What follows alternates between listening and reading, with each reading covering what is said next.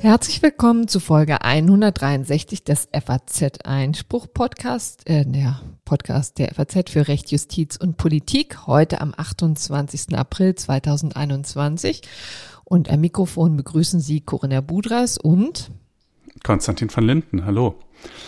Ja, ähm, wir starten gleich in die Themen. Äh, auch diese Woche wieder mit einem allerdings etwas kürzeren Corona-Update. Wir schauen uns mal die Beschlüsse oder vielmehr Nicht-Beschlüsse der letzten Bund-Länder-Konferenz an äh, und haben auch sonst noch ein paar kleinere Nachträge in dem Zusammenhang.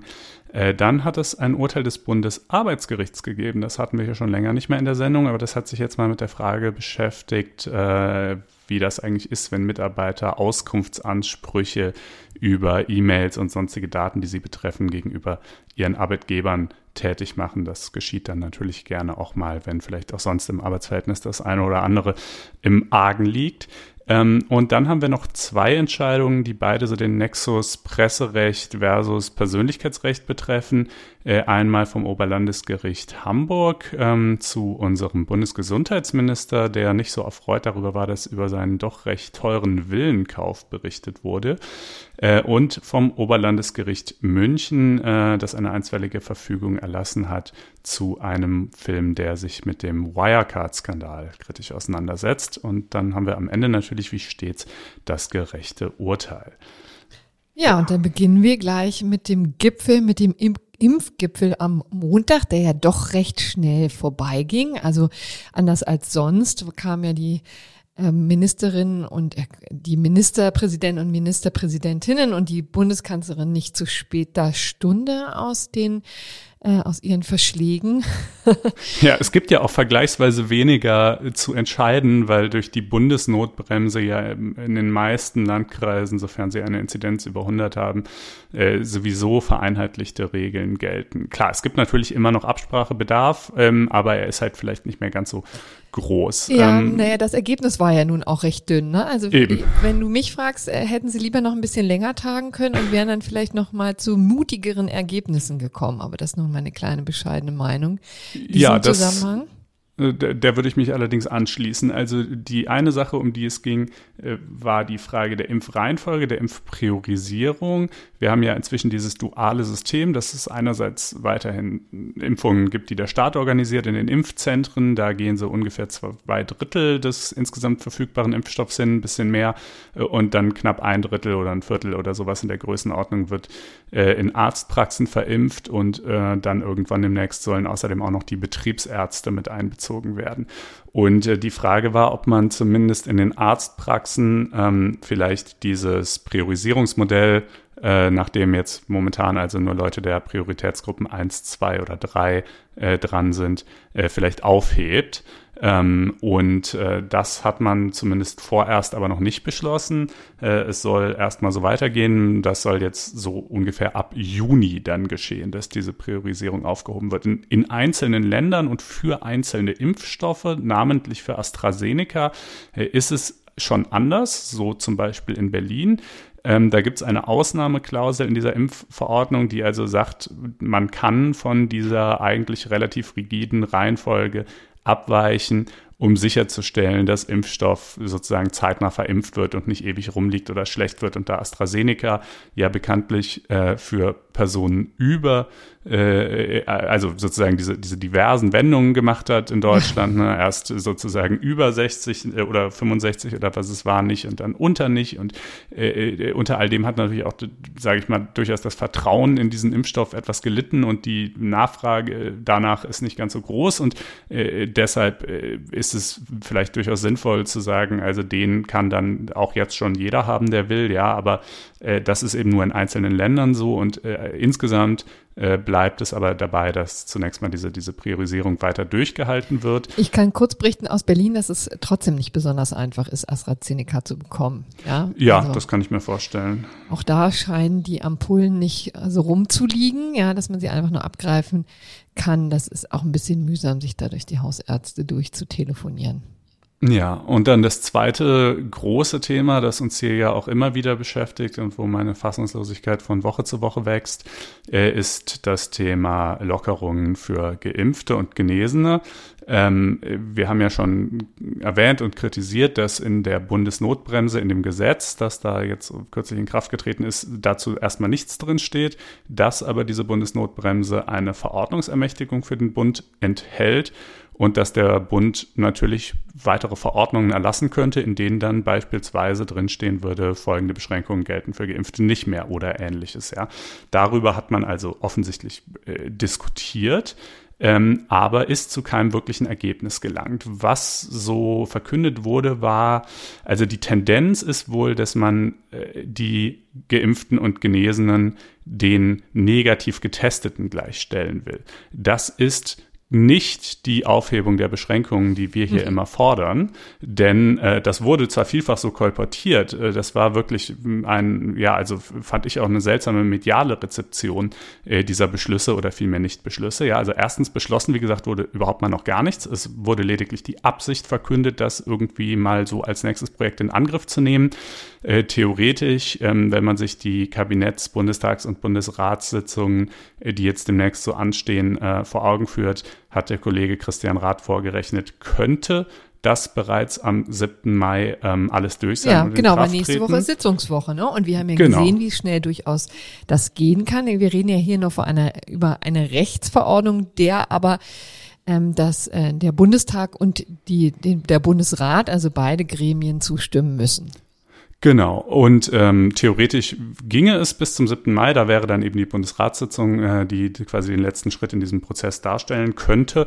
Ähm, es klang aber eher so, als äh, sei die Absicht, das erst Richtung Ende Mai mhm. ähm, tatsächlich ins äh, Werk zu setzen. Also nochmal fast einen ganzen Monat später. Ähm, und äh, man muss eben sagen, wenn es in dieser jetzt angedeuteten Form geschehen sollte, dass also äh, die Geimpften und Genesenen lediglich den negativ Getesteten gleichgestellt werden sollten, äh, ja, dann, äh, dann wäre das eben ein wirklich nur sehr kleiner Freiheitsgewinn, denn von vielen Beschränkungen kann man sich ja momentan nicht freitesten. Ja, also ich kann ja nun mal sozusagen die beispielsweise die äh, Außengastronomie ist halt einfach oder generell die Gastronomie ist halt einfach geschlossen und darf nicht öffnen. Sie darf auch nicht für Geimpfte oder für negativ Getestete öffnen. Äh, somit würde also äh, beispielsweise nicht die Möglichkeit eröffnet, ähm, äh, dass man dann eben als Geimpfter sagt, ich gehe jetzt wieder in ein Restaurant, welches nur für Geimpfte aufmacht oder ähnliches. Selbst die wirklich ja also erschütternde äh, Schieflage in, in den äh, ähm, Heimen für betreutes Wohnen, auch die besteht fort. Ja, es gibt diesen einen Fall, wo es mhm. jetzt anders ist, weil da der sehr engagierte Anwalt Patrick Heinemann, den wir hier in der Sendung hatten, für seine Mandantin dieses Heim eben äh, dann einen Vergleich erwirkt hat. Aber das ist ein Fall. Das ist natürlich sozusagen für die Lage im Land insgesamt ein, ein Tropfen auf den heißen Stein. Ja, also äh, in dieser Hinsicht äh, muss man sagen völlig enttäuschend. Ja, es ist nichts entschieden worden. Es dauert wahrscheinlich noch einen Monat und dann kommt eine Entscheidung Entscheidung, die zumindest nach den bisherigen Andeutungen auch weit hinter dem zurückbleibt, was eigentlich verfassungsrechtlich geboten wäre. Ähm, um das vielleicht auch nochmal deutlich zu machen, was wäre verfassungsrechtlich geboten oder was wären mutigere Schritte, die wir gefordert hätten? Ne? Das wäre zum Beispiel mit Blick auf die Ausgangssperre eine klare Ausnahme für Geimpfte. Genau, zum Beispiel. zum Beispiel. Oder auch mit Blick auf Kontaktverbote. Also sozusagen, warum sollten sich nicht zwei oder auch drei Haushalte wieder zu einem gemeinsamen Abendessen treffen dürfen, wenn alle Beteiligten geimpft sind? Das ist äh, interessanterweise, um das vielleicht auch nochmal deutlich ja. zu sagen, ist auch da kann es ja eigentlich verfassungsrechtlich keine Obergrenze geben. Ne? Also auch da könntest Natürlich. du ja eigentlich nicht festlegen, ähm, dass irgendwie zwei, drei nur dürfen oder fünf oder zehn. Eigentlich müsstest du ja streng genommen, wenn wir das ernst nehmen, was wir äh, immer predigen oder was Verfassungsrechtler immer predigen, nämlich dass in, ähm, die Freiheitsbeschränkungen in der Sekunde fallen müssen, wo keine Gefahr mehr ausgeht, dann ähm, ist die äh, Skala nach oben hin offen. Ne? Dann müssten eigentlich auch Geburtstagsfeiern von 10, 20, 30 Leuten möglich sein. Ich habe, ich wenn man so viele mit, Freunde hat, die alle geimpft ja, sind. Na, ja, aber es sind sechs Millionen Menschen inzwischen Klar, vollständig geimpft. Und es werden jeden Tag mehr. Und ja. es werden jeden Tag mehr. Und ich äh, spreche das nur einmal so deutlich aus, weil ich das Gefühl habe, dass man sich jetzt hier immer so ein bisschen hinter irgendwelchen Begriffen, auch Kontaktbeschränkungen, ähm, versteckt und da einfach das so ein bisschen abstrakt zu abstrakt ist noch für viele Leute, die sich damit vielleicht nicht so intensiv auseinandergesetzt haben, wie wir es jetzt schon in den vergangenen Monaten gemacht haben es ist einfach eine äh, quasi das Ergebnis eines konsequenten Denkens. Das offensichtlich übrigens in der, sowohl in der Politik wahnsinnige Angst auslöst, denn anders ist das nicht zu erklären, diese, ähm, diese Verschleppung. Denn wir reden ja hier, wie gesagt, schon seit Monaten drüber. Es ist auch so, dass das ähm, RKI, also das Robert Koch Institut, schon seit Anfang April deutlich gemacht hat, dass ähm, äh, wieder die Viruslast verteilt ist, nämlich dass kaum mehr Viruslast getragen wird, wenn man geimpft wird, selbst wenn man sich ähm, selbst wenn man sich ansteckt, ja, dass das Risiko also extrem gering ist und dass deswegen auch die Geimpften epidemiologisch keine wesentliche Rolle mehr spielen. Das ist immer äh, quasi der Slogan der vom RKI, der in diesem Zusammenhang genannt wird. Und da hat das Robert Koch Institut lediglich wiederholt, was bereits etliche Wochen vorher durch internationale Studien belegt war. Genau. Und das alles interessiert die Politik offensichtlich einfach einen feuchten Kehricht. Ich finde es auch ähm, äh, so verräterisch. Jens Spahn hat in einem Interview zu dem Thema so in einem Nebensatz eigentlich, ich denke nicht, dass er da eine große Ansage mitmachen wollte, aber gesagt, es gibt kein Recht auf Party. Ja? Mhm. Wo ich einfach sagen muss, doch, doch natürlich gibt es ein Recht auf Party. Es gibt auch ein Recht auf äh, im Grunde erstmal alles andere, sofern es eben äh, sich äh, im Rahmen der Gesetze bewegt und nicht die Rechte Dritter verletzt und so weiter. Es nennt sich einfach allgemeine Handlungsfreiheit. Es kann doch nicht sein, dass wir jetzt sozusagen auch, auch irgendwie Hobbys oder Freizeitbeschäftigungen in Güteklassen einteilen äh, äh und, und sozusagen uns davon entfernen, von, der Frage entfernen, ob es eigentlich überhaupt einen Grund für ihre Beschränkung gibt, einen tragfähigen. Naja, also, äh, aber klar, es ist natürlich genauso, wie du sagst, es gibt offensichtlich dieser extreme äh, diesen extremen Unwillen in der Politik, äh, Schritte in diese Richtung zu gehen. Ähm, äh, auch eine völlig paradoxe Kommunikation. Auch Helge mhm. Braun hat gesagt, ja. niemand, der Kanzleramtschef, niemand hätte ein Interesse, äh, die Rechte von Geimpften und Genesenen länger einzuschränken, als unbedingt notwendig sei. Aber diese Aussage steht ja einfach in diametralem Gegensatz zur jetzt inzwischen seit Wochen und Monaten gelebten und praktizierten politischen Realität, in der genau das geschieht. Also, äh, und äh, ich finde es auch so, also äh, erstaunlich, weil ja, natürlich, es gibt diese Sorge von wegen Neid- und Nachahmungseffekte und so, aber es ist ja auch wirklich nur eine These. Ich kenne eigentlich zumindest persönlich in meinem Bekanntenkreis niemand, der sagt, ähm, ja, wenn die Geimpften dürfen, das fände ich jetzt irgendwie ein Riesenskandal und, äh, äh, und, äh, und sozusagen mega ungerecht. Ähm, äh, äh und äh, sicherlich gibt es diese Doch, Leute. Genau, ich, da möchte ich nicht, ganz gerne mal ja. einhaken. Also ich, die gibt es ganz zweifelsohne. Ich weiß nicht, wie die aktuellen äh, Umfragen sind zu diesem Thema, aber die waren ja lange Zeit wirklich bestürzend. Ne? Also eine ganz überwiegende Mehrheit der Bevölkerung, die gesagt hat, keine Privilegien, in Anführungszeichen, so wurde es ja, so lief es ja unter diesem Schlagwort ähm, ziemlich lange, für Geimpfte. Das ähm, war, ich glaube, es hat sich inzwischen so ein bisschen ähm, relativiert. Ich glaube, es ist 50-50, aber es gibt immer noch einen ganz großen Prozentsatz von Leuten, die da wirklich Bauchschmerzen mit haben und ähm, die du auch immer wieder sehen kannst in diesen Umfragen. Natürlich, wenn du Leute auf der Straße fragst, ähm, vielleicht abstrakt, äh, hätten Sie, haben Sie da so ein Störgefühl? Ich kann mir das auch vorstellen, dass man das hat. Und übrigens, wenn Hörerinnen und Hörer ähm, hier innerlich aufschreien und sagen, äh, die beiden sind sich hier ein bisschen zu, zu einig, ja, dann gerne ähm, legen Sie los mit äh, den Meinungsbekundungen gerne ähm, auf unserer Internetseite. Das würde mich wirklich äh, interessieren,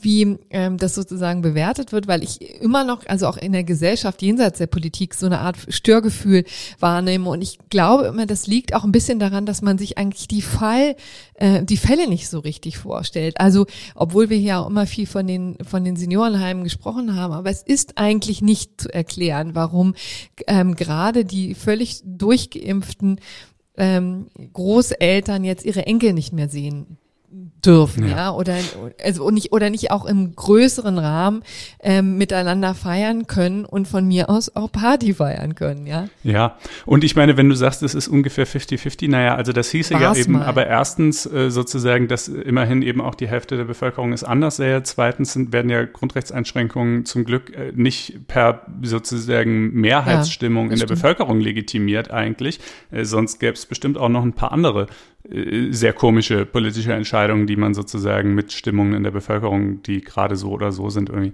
begründen könnte.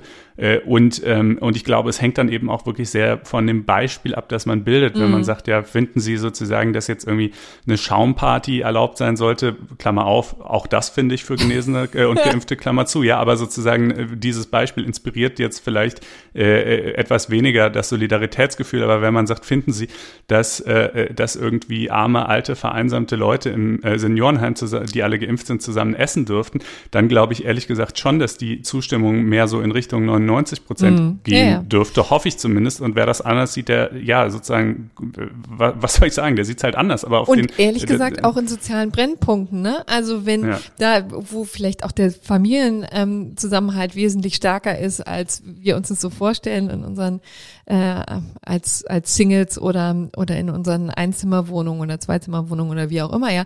Also ich meine, das ist, warum sollte einer Großfamilie dann nicht auch ermöglicht werden, sich wieder in einem größeren Rahmen zu treffen, wenn das sozusagen etwas ist, was sie seit Jahren und schon immer praktiziert haben und dann vielleicht Natürlich. auch praktizieren können, wenn sie endlich durchgeimpft sind.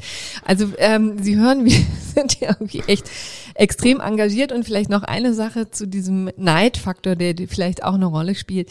Ich finde, da hat sich so ein bisschen die Politik auch selber ins Knie geschossen, ja. Denn ähm, diese ganze, die Tatsache, dass wir hier nicht eine 99 oder auch hundertprozentige Zustimmung haben für ähm, eine äh, die die Rücknahme von Freiheitsbeschränkungen für Geimpfte, liegt auch an der Kommunikation der Politik, ganz vor allen Dingen, ja, die ja, von Anfang an immer ähm, von, von Privilegien gesprochen hat, die sehr früh von einem Impf, ähm, wie hieß das, Impfpflicht durch die Hintertür, das war ja auch das ja. Schlagwort, was äh, um den Jahreswechsel immer die Runde machte und die einfach immer und immer wieder ähm, darauf hingewiesen hat, ich ehrlich gesagt auch die von der SPD, Herr Scholz zum Beispiel, glaube ich, hat ähm, auch geäußert, ach nee, das, das war, glaube ich, diese, diese Malle ähm, ähm, ja.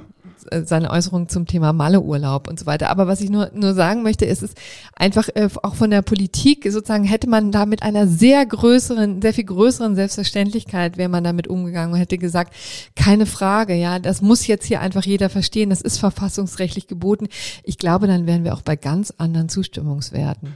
Und es würde umgekehrt natürlich auch die Impfbereitschaft bei Leuten, die vielleicht so, sage ich mal, so ein bisschen auf der Kippe stehen, so nicht, sich nicht so ganz sicher sind, ob sie sich überhaupt impfen lassen wollen oder nicht, steigern, wenn sie das zutreffende Gefühl hätten, dass sozusagen damit auch äh, eben irgendwelche Vorteile einhergehen. Wohingegen so, ja, wenn jetzt jemand sich gesundheitlich keine großen Sorgen macht, da, Klammer auf, was zwar unsinnig wäre, aber gibt's ja durchaus solche Leute, ne, äh, äh dann äh, und dann darüber hinaus denkt, ja, und, und es bringt mir ja auch gar nichts, es bleibt ich darf ja trotzdem weiterhin nichts, ähm, dann ist natürlich auch das ein psychologischer Faktor. Gut kann man sagen, momentan haben wir so wenig Impfstoff, dass es sowieso keinen Unterschied macht, aber gleichwohl.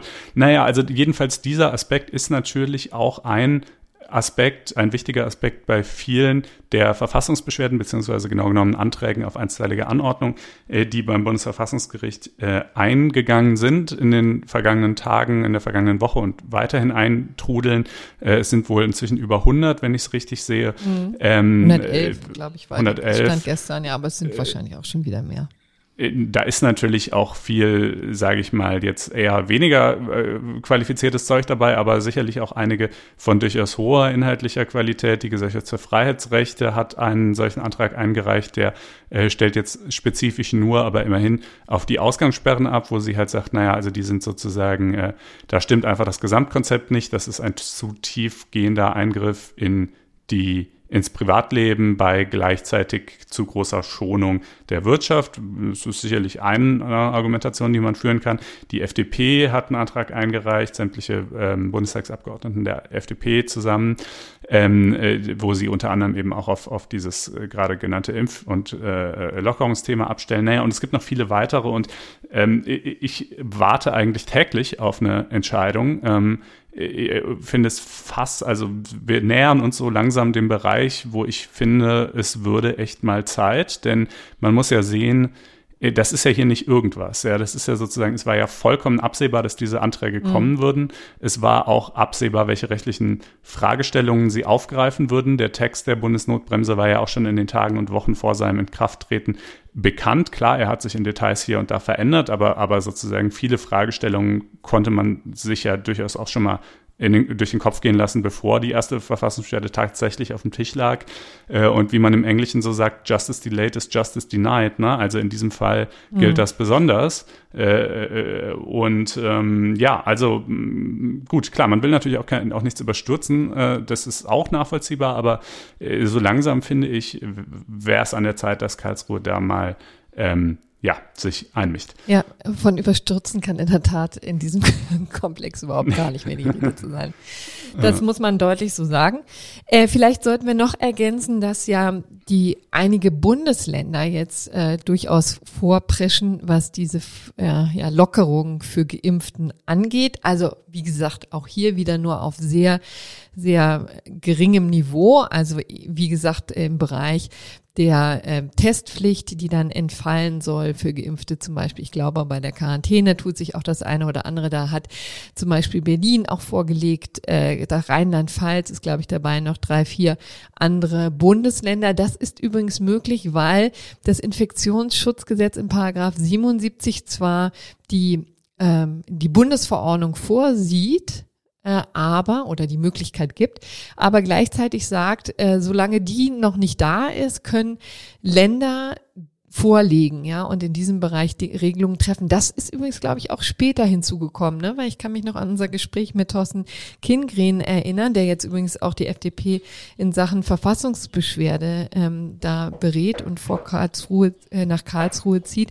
Der hatte, glaube ich, noch explizit darauf hingewiesen, dass dann die ganzen Lockerungsbemühungen äh, in diesem Bereich der Länder komplett wegfallen. Oder hatte ich das falsch in Erinnerung? Äh, du meinst hinsichtlich ähm, beispielsweise Genesener und äh, ja. Geimpfter. Ja, klar, das ist ja eben genau das Problem. Oberhalb von 100 ähm, äh, kann dann der Bund eine Verordnung erlassen, die irgendwelche Lockerungen beinhaltet, aber die Länder können es halt Doch, nicht. ich meine, äh, diese Änderung ist jetzt ähm, ähm, ist vorgesehen. Jedenfalls tun es ja einige Länder ah, jetzt. Ja, ja, also bei ja. Berlin, ich meine, wir können ziemlich deutlich sagen, wir sind über 100, nicht über 150. Ich glaube, da kratzen wir so ein bisschen dran. Aber Berlin hat sich schon immer Mitte April, glaube ich, äh, dazu entschlossen und das jetzt auch wieder bestätigt. Also da gibt es eben Lockerungen auf äh, minimalster Ebene für ja, aber tatsächlich auf minimalster Ebene. Ne? Also ja. sehr viel ist das ja auch. Aber gut, immerhin, klar. Ähm, man muss für wenig dankbar sein. Ähm, äh, äh, wir haben dann noch einen, einen kleinen Nachtrag auch im Corona-Kontext. Ihr erinnert euch an diese äh, sehr merkwürdige Entscheidung eines äh, Familienrichters in Weimar, der ähm, in einem äh, ja, überaus langen Urteil über 100 Seiten ähm, äh, dargelegt hat, dass die Maskenpflicht für Kinder an Schulen eine äh, Kindeswohlgefährdung darstellen würde und ähm, äh, dementsprechend. Das beschäftigt uns jetzt auch schon zum dritten Mal, in, äh, ne, ja. muss man sagen, hintereinander. Aber es passiert da ja auch immer wieder Neues.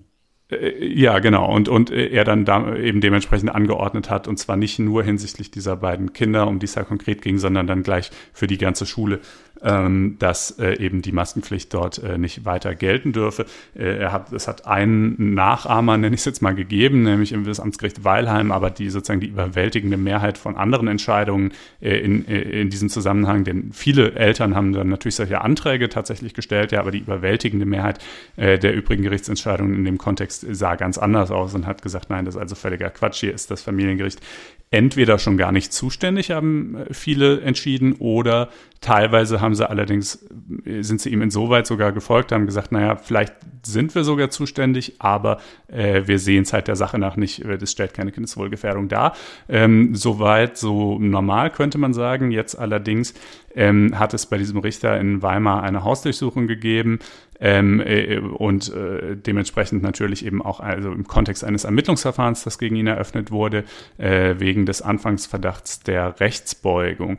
Und äh, Rechtsbeugung, muss man ja wissen, es liegt eben nicht schon dann vor, wenn ein Richter eine ähm, abwegige Entscheidung trifft, wenn er eine Mindermeinung, vielleicht sogar eine extreme Mindermeinung vertritt, ähm, sondern erst dann, wenn er sich in bewusster und schwerwiegender Weise über die Grenzen des Rechts hinwegsetzt. Also wenn er etwas entscheidet, wovon er eigentlich weiß, ja, das ist hier nicht nur eben nicht nur eine Außenseiterposition oder so, sondern es ist schlicht und ergreifend nicht äh, vom Gesetz gedeckt und ich mache es trotzdem.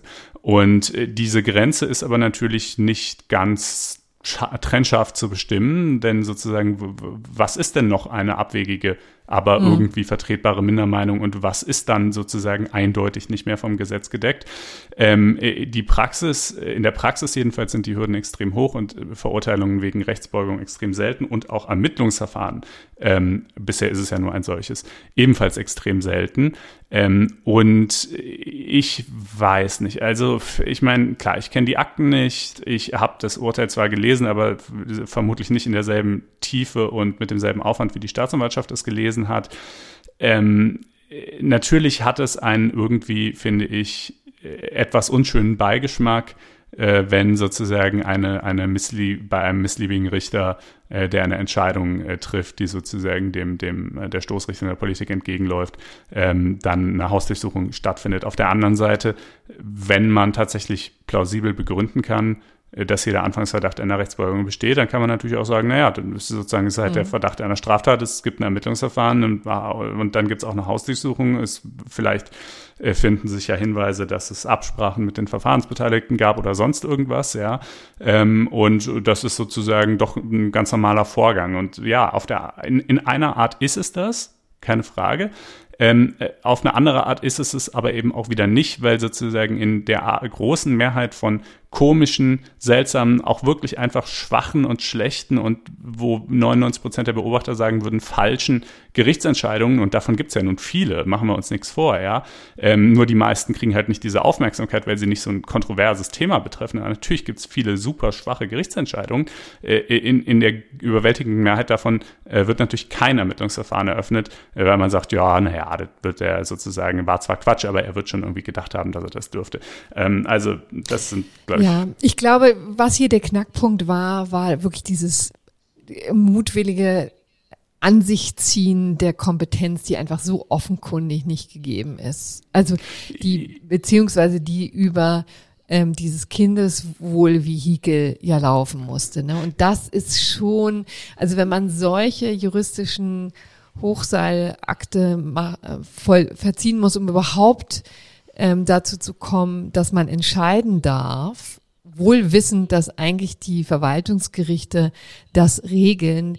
Das könnte quasi der Schritt gewesen sein, der ein bisschen zu viel war. Ne? Aber man muss ehrlicherweise ja. sagen, oder Entschuldigung, das, da, da, da, sagt halt sein Verteidiger, er hat genau. sich Gerhard Strate als Verteidiger genommen, das ist ja ein sehr bekannter ähm, Strafverteidiger, der unter anderem äh, Gustl Mollert vertreten hat in diesem aufsehenerregenden Verfahren, aber auch Ronald Schill, äh, äh, der ja selber mal wegen Rechtsbeugung angeklagt war. Und Strate sagt halt, nö, das sei eben keineswegs so eindeutig zu der Frage. Also typischerweise geht es bei Kindeswohlgefährdung natürlich um Konstellationen, wo das Kind in der Familie, in der es sich befindet, gefährdet ist. Klar. Und äh, zu der Frage, ob Kindeswohlgefährdung auch durch Träger äh, hoheitlicher Aufgaben wie zum Beispiel einer Schule äh, überhaupt verursacht werden können und ob die dann sozusagen, ob das überhaupt eine Konstellation ist, wo das Familiengericht auch nur zuständig wäre. Naja, dazu gibt's halt in den einschlägigen Kommentaren, sagt Gerhard Strate, einfach keine ähm, äh, keine Auffassung, also weder mhm. zustimmt noch ablehnt. Aber wenn das eine offene Frage ist, äh, dann ist das meines Erachtens ein klarer Fall, äh, gerade nicht von Rechtsbeugung, ja. sondern Frage, von dem Vertreten ob es eine offene einer, oder eine abwegige Frage ist. Ne? Ja. Vielleicht hat sich ja. auch nie jemand damit beschäftigt, weil es einfach wirklich so fern lag bisher. Ja, ja, ja, ja lag es ja auch und, ja, und liegt es ja auch in diesem Fall. Ich will, wie gesagt, ich will es ja inhaltlich überhaupt nicht verteidigen. Ich will ja nicht sagen, dass der Richter in irgendeiner Weise Recht gehabt hätte oder so. Es geht mir nur darum, ne, ob ja. es wirklich ob strafbar ist, Straftat ne? begründet. Oder ob genau. man nicht jetzt sozusagen mit, mit der Tatsache, dass auch so viele Gerichte dem jetzt widersprochen haben. Ich glaube, das OLG, ähm, das jetzt das OLG in der nächsten Instanz dran, ne? Ja, ähm, ja. Soweit ich weiß.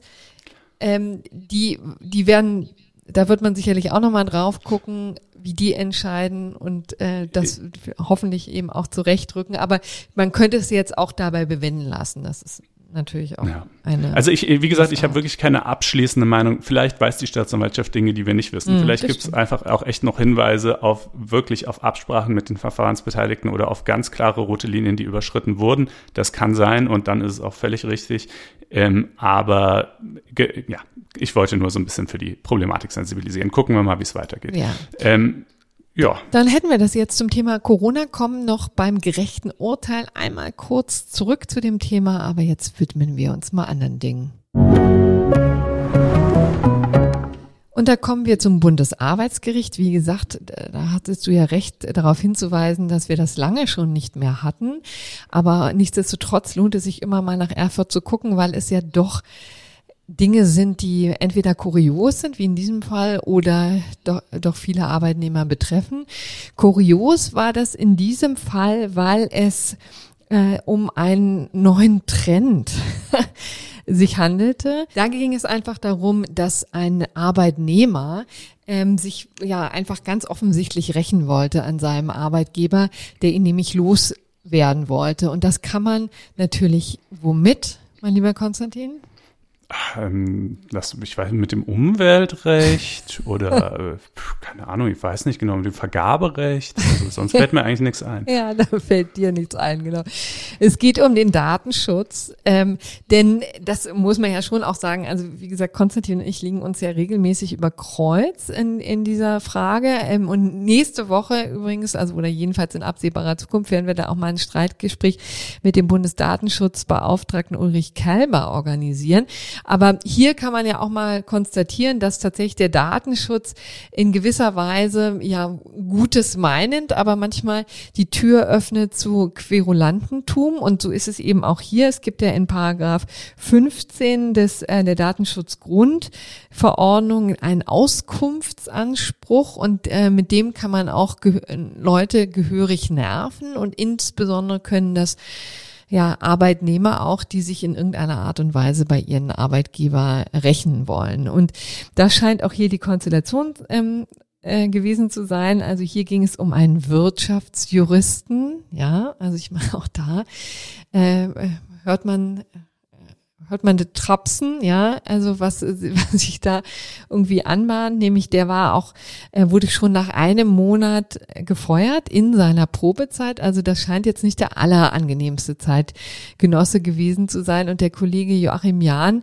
ähm, der auf Beck aktuell darüber bericht, äh, berichtet hat, hat auch nochmal deutlich hingewiesen, dass auch der Betriebsrat ausdrücklich zugestimmt hat, Ausrufezeichen, ja, also da kann man, das wäre vielleicht nochmal eine eigene Geschichte herauszufinden, was da eigentlich alles vorgefallen ist. Jedenfalls ähm, wurde der ihm gekündigt und da hat er schon sehr früh vorgebaut, äh, um das zu verhindern ähm, und hatte ähm, zwei Argumente vorgebracht und das eine war schon kurios, weil er hat nämlich, mit dem ist er übrigens auch gescheitert mit diesem Argument, das erwähne ich jetzt hier nur am Rande, weil es so schön ist, er hat äh, nämlich behauptet, dass er schon im Zuge seines Einstellungsgespräches zum Datenschutzbeauftragten benannt worden sei und das äh, macht ihn praktisch unkündbar nach Paragraph 6 Absatz 4 des Bundesdatenschutzgesetzes.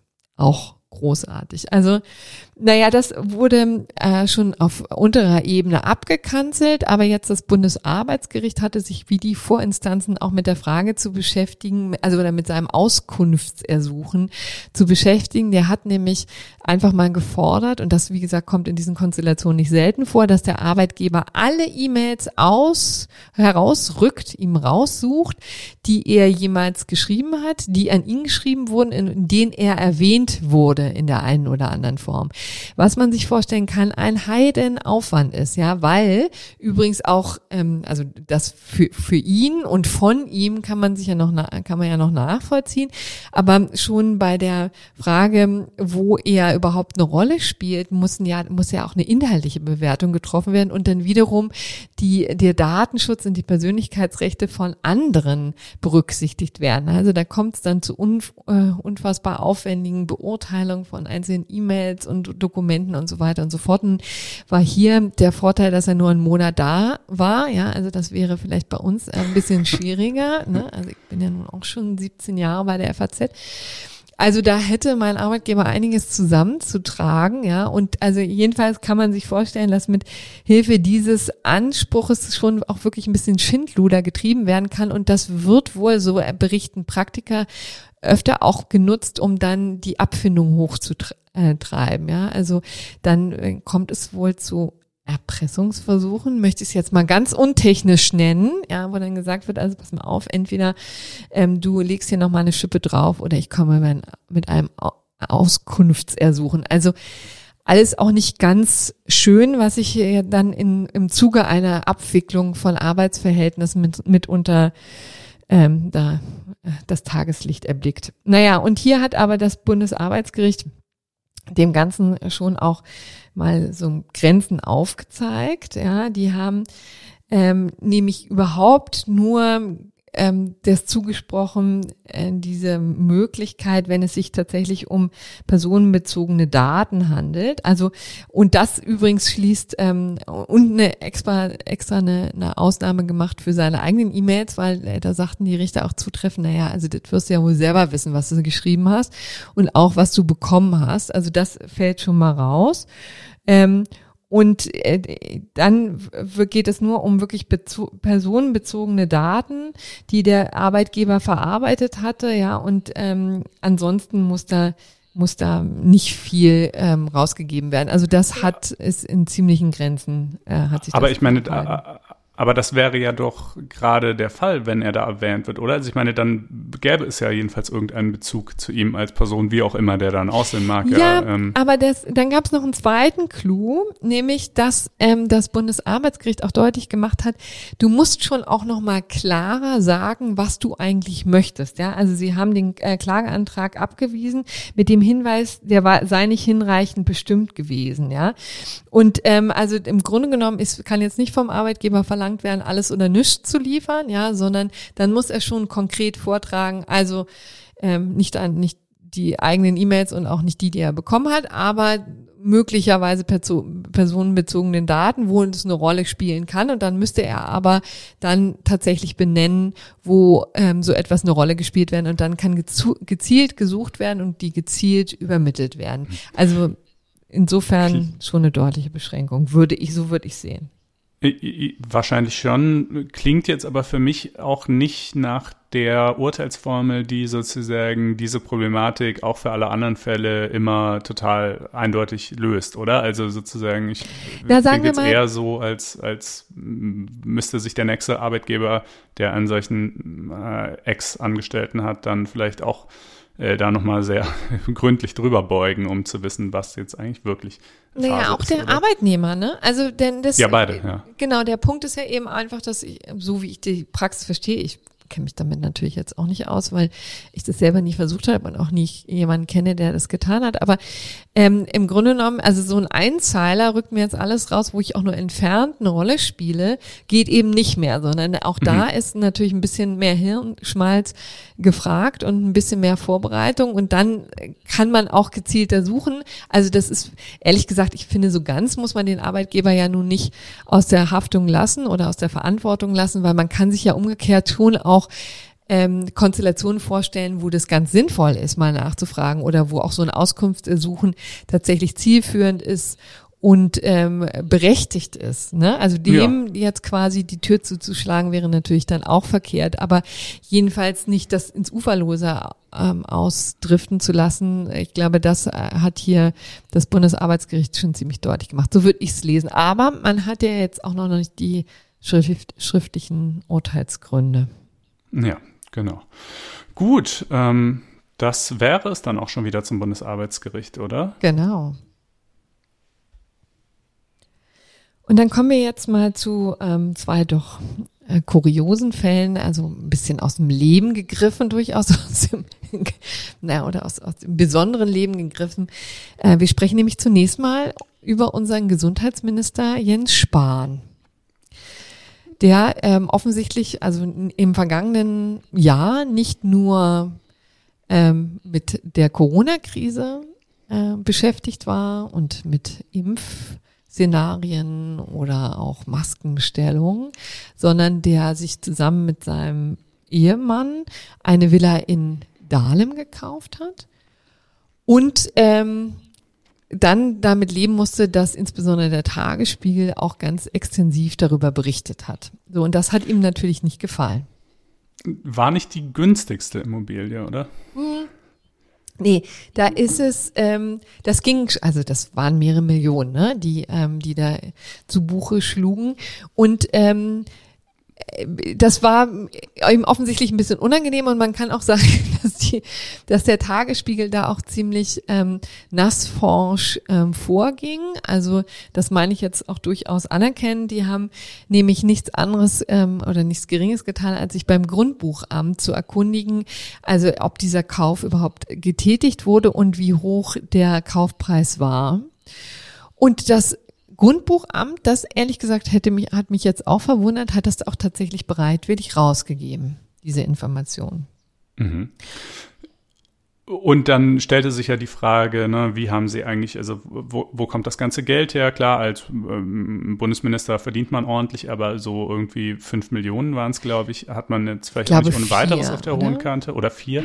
Äh, sowas in der Größenordnung. Und klar, sein Ehemann hat ebenfalls einen gut dotierten Job. Also es kann ja sozusagen alles völlig legitim sein und es sei Herrn Spahn ja auch gegönnt. Ähm, naja, gut, äh, ehrlich gesagt, angesichts seiner Performance der letzten Monate nicht im Übermaß, aber trotzdem sozusagen äh, kann ja im Grunde zunächst mal jeder äh, Häuser kaufen, wie er will mit seinem legitim verdienten Geld, aber gleichzeitig gibt es natürlich auch ein berechtigtes Interesse vielleicht der Öffentlichkeit zu wissen, äh, wo kommen solche Summen her, äh, geht da alles mit rechten Dingen zu, etc.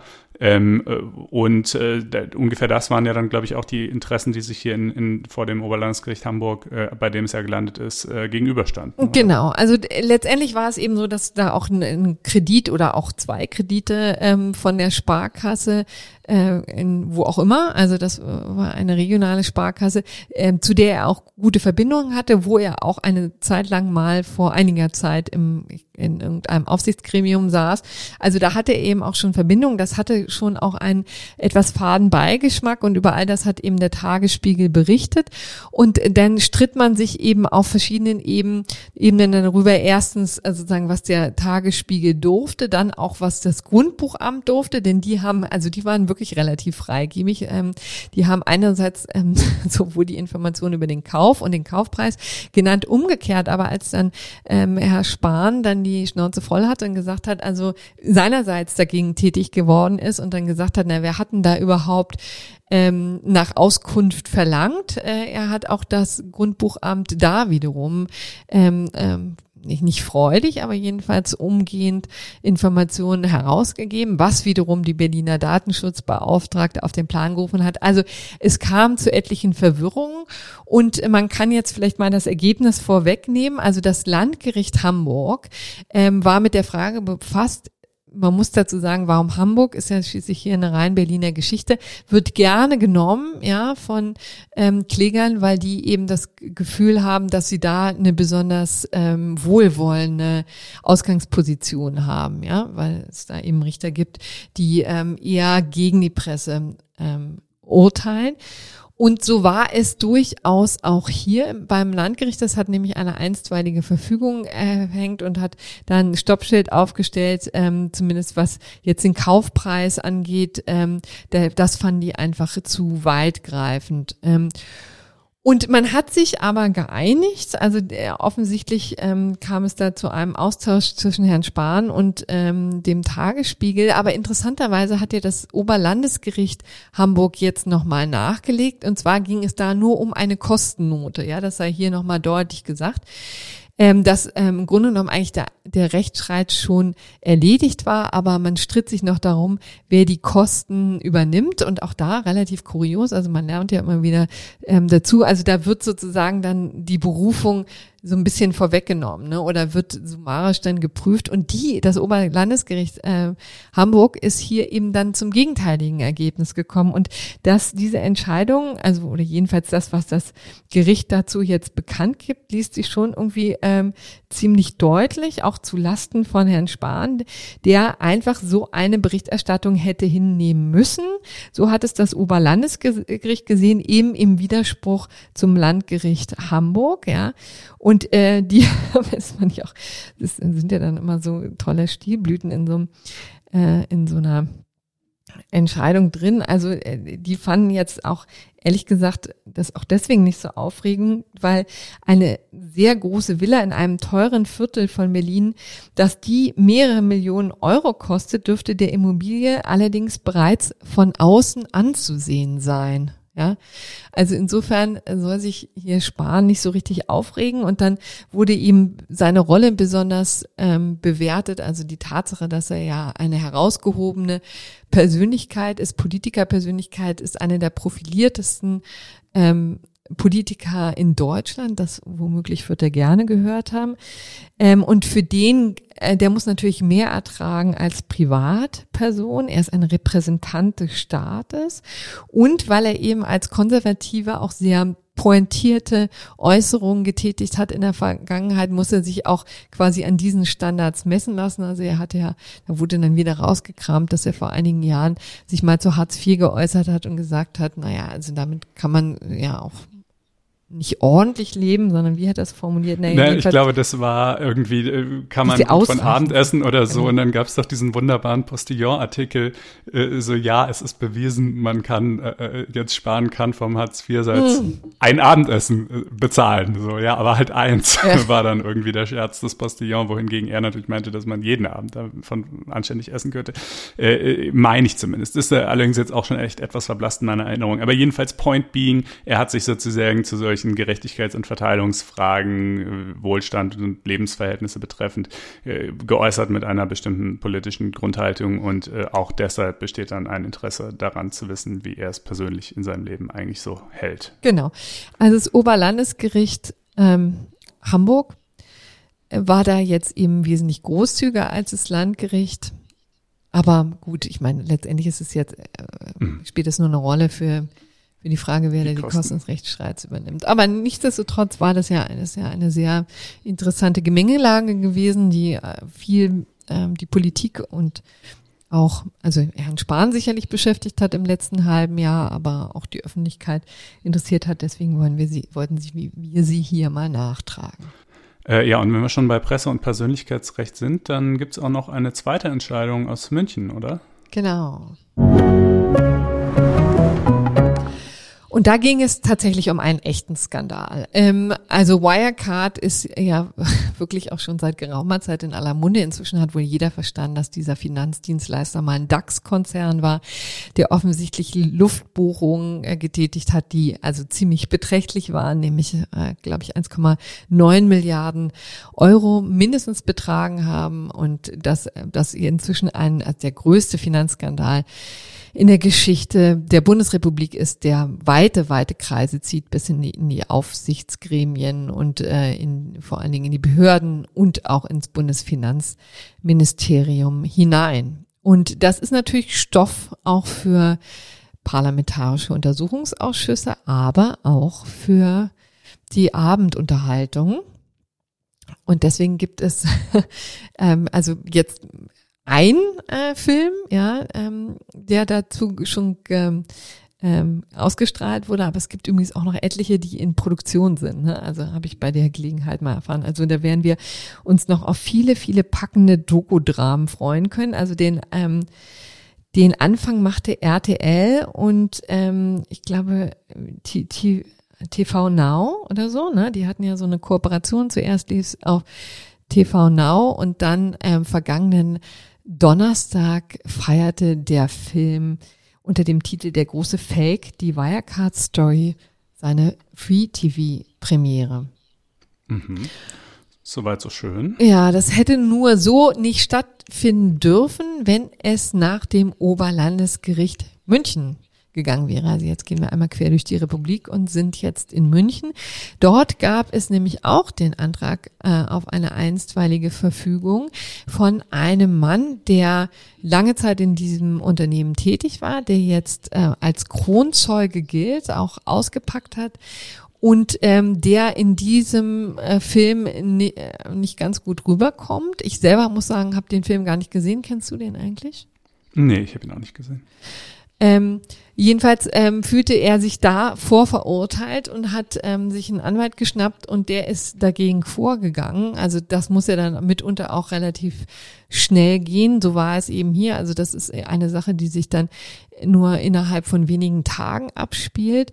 Und hier ging es zunächst natürlich zum Landgericht München und das Landgericht München ähm, hat eigentlich zunächst mal am Donnerstag, also am Tag der Ausstrahlung, zugunsten von RTL entschieden und gesagt, also hier findet keine ähm, Vorverurteilung statt.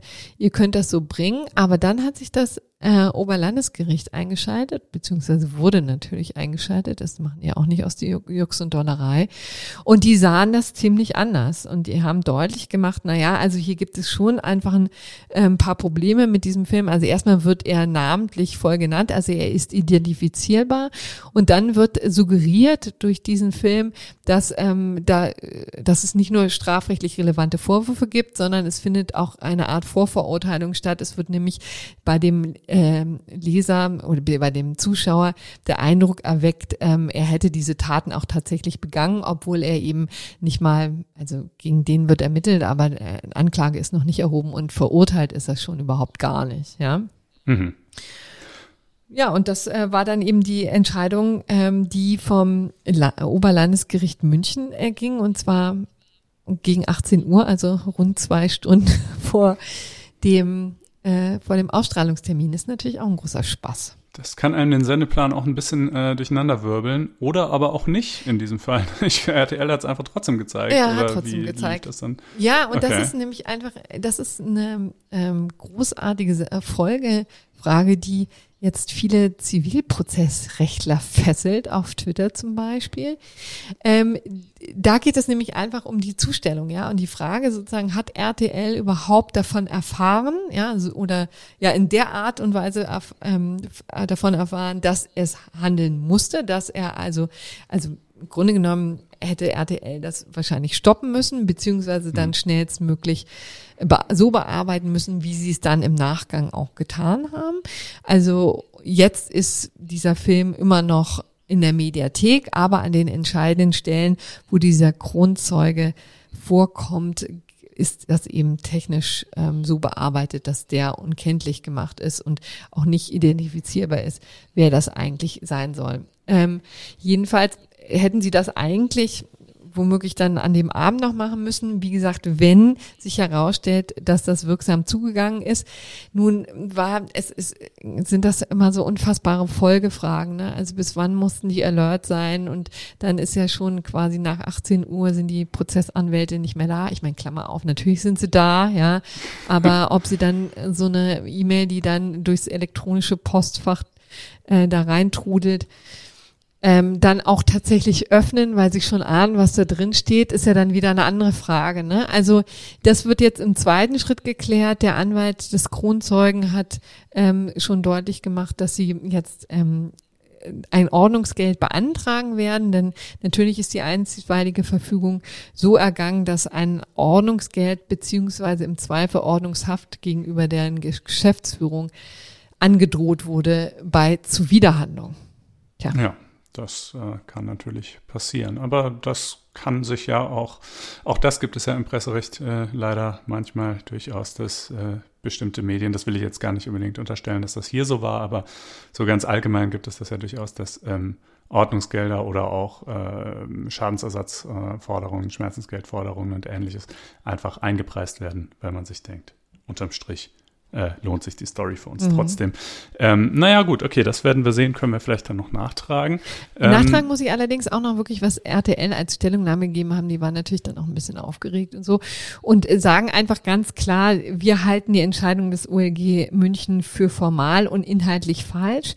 Ähm, kritisieren auch übrigens, dass ähm, sie gar nicht die Gelegenheit bekommen haben, ähm, sich dazu zu äußern, ja, also das verletze das Recht auf rechtliches Gehör und ein faires Verfahren. Also schon ganz grundsätzlich finden sie diese Entscheidung falsch und sagen noch dazu, na, also hier, das Ganze betrifft übrigens auch nur zwei Minuten, sagt RTL, auch das habe ich leider jetzt nicht nachgeprüft, aber ähm, außerdem, äh, also ein recht kleinen Teil dieses ganzen Filmes, Und außerdem wird an keiner, werde an keiner Stelle der Verdacht geäußert, dass der Antragsteller in strafrechtlich relevanter Weise eine maßgebliche Rolle gespielt haben soll. Naja, auch das ähm, kann man natürlich wieder anders sehen. Also ich nehme an, das Ganze wird ähm, die Gerichte noch ein bisschen beschäftigen. Aber auch das ist ja durchaus äh, eine interessante Sache. Deswegen haben wir sie hier mal vorgestellt. So. Genau, und dann kommen wir schon zum gerechten Urteil. Ja, und hier sind wir wieder bei Corona. Also einen kleinen Umweg haben wir jetzt gemacht. Tat vielleicht auch ganz gut, ne? Mal so hin Ja, äh, durchaus. Ein bisschen Finanzskandal und äh, Datenschutz und so. Ähm, ja, aber jetzt sind wir wieder bei Corona, weil es gibt ja auch im, im Zuge dessen immer wirklich auch ganz kuriose Entscheidungen und ganz ähm, fiese, ja, fiese Entscheidungen vor allen Dingen, muss man in diesem Fall sagen. Das Ganze betrifft nämlich eine Kündigung, die äh, wegen einer verhängten Quarantäne äh, ergangen ist. Also da gab es tatsächlich so einen kleinen Dachdeckerbetrieb, ich glaube im Kölner Umkreis, äh, die einen Mitarbeiter haben, der im Oktober angerufen hat und gesagt hat, passen Sie auf, tut mir leid, ich bin in Quarantäne, ich kann nicht zur Arbeit kommen. Und zwar, weil die Freundin des Bruders oder so ähm, positiv getestet wurde. Und er jedenfalls die klare Ansage vom Gesundheitsamt war, hatte, sie sind in Quarantäne, dürfen 14 Tage nicht raus und wir wissen ja alle, wie unangenehm das ist. Aber es wurde noch unangenehmer, denn der Arbeitgeber hat ihm einfach schlicht nicht geglaubt. Und hat gesagt, nicht geglaubt. Nee, hat okay. nicht geglaubt. Hat gesagt, also so hat er es zumindest dann am Ende vorgetragen, ne? Und hat gesagt, er, äh, er befürchtete, der Chef befürchtete, dass er sich drücken wolle. So, und hat dann gesagt, pass mal auf, dann schickst du mir jetzt mal eine schriftliche Bestätigung des Gesundheitsamtes, dass das tatsächlich so war. Und dann kam genau das, was man ja auch vieler, in vielerlei Hinsicht befürchtet. Also vom Gesundheits Amt, das damals sicherlich auch komplett überlastet war, kam erstmal nichts. Der hat da angerufen und ihm gesagt, ich brauche jetzt eine schriftliche Bestätigung, dass ich hier in Quarantäne bin und es kam und kam nichts und dann hat der Dachdeckermeister gesagt, du, dann ist jetzt aber auch gut, hat in Hattingen gekündigt. Das Interessante an dieser Konstellation war, dass es ein kleiner Betrieb war und wir wissen ja, das Kündigungsschutzgesetz gilt erst ab, ah, siehst du nicht, wissen wir nämlich nicht. Ich weiß, sieben? Ja, fünf, sieben, zehn, also jedenfalls so eine, ähm, es ändert sich auch ständig. ändert sich früher mal gerne. Jedenfalls war er so klein, dass das nicht zog. Aber ähm, das bedeutet trotzdem nicht, dass man da machen kann, was man möchte, sondern ähm, auch da können die Gerichte einschreiten, wenn das Ganze ähm, sittenwidrig ist. Und das hat das Gericht, das Arbeitsgericht Köln hier auch tatsächlich so gesehen und hat gesagt, also das ist so schäbig, ja, dass du dem Mann hier kündigst, obwohl es eine behördliche Anordnung gegeben hat, die diese Kündigung erklären wir jetzt gleich mal für unwirksam. Und das halten wir für zutiefst gerecht, oder? Ja, das äh, kommt mir in der Tat auch ziemlich gerecht vor. Es sind übrigens zehn Mitarbeiter, kann ah. ich gerade mal nachreichen, äh, ab denen das äh, Kündigungsschutzgesetz dann greift. Aber wie man sieht, auch ohne dieses ist man jetzt nicht völlig schutzlos gestellt. Genau, und damit wären wir jetzt am Ende der Sendung. Gute Stunde haben wir jetzt mal gemacht. Genau, wir danken wie immer für die Aufmerksamkeit. Äh, freuen uns äh, zum einen über Kommentare, wahlweise in der lila-weißen Apple Podcast App oder auch, wenn es vielleicht ein bisschen länger und ein bisschen dialogischer sein soll, auf faz.net-einspruch-podcast und dann unterhalb der jeweiligen Folge. Ähm, wir freuen uns natürlich, wenn ihr euch äh, uns, euren Freunden, Bekannten und so weiter empfehlt und nicht zuletzt, wenn ihr auf faz.net-einspruch testen geht und euch dort ein zunächst für vier Wochen kostenloses, danach dann kostenpflichtiges, aber auch total lohnendes Abo klickt, äh, mit dem ihr Zugriff auf alle juristischen rechtlich irgendwie relevanten Texte der FAZ, der FAS und von Faznet bekommt und darüber hinaus auch noch zu exklusiven Stücken und mit dem ihr obendrein auch diesen wöchentlichen Podcast hier unterstützt. Genau, so und damit wären wir jetzt am Ende und wünschen wirklich noch von Herzen alles Gute. Ja. Genau, bleibt gesund. Und dann hören behaltet wir uns, die Nerven. Genau, behaltet die Nerven. Bleibt zuversichtlich, heißt es ja auch immer. Äh, und wir hören uns wieder nächste Woche auf alle Voraussichten. So sieht es aus. Gut, bis, bis dahin. Dann. Tschüss. Ciao.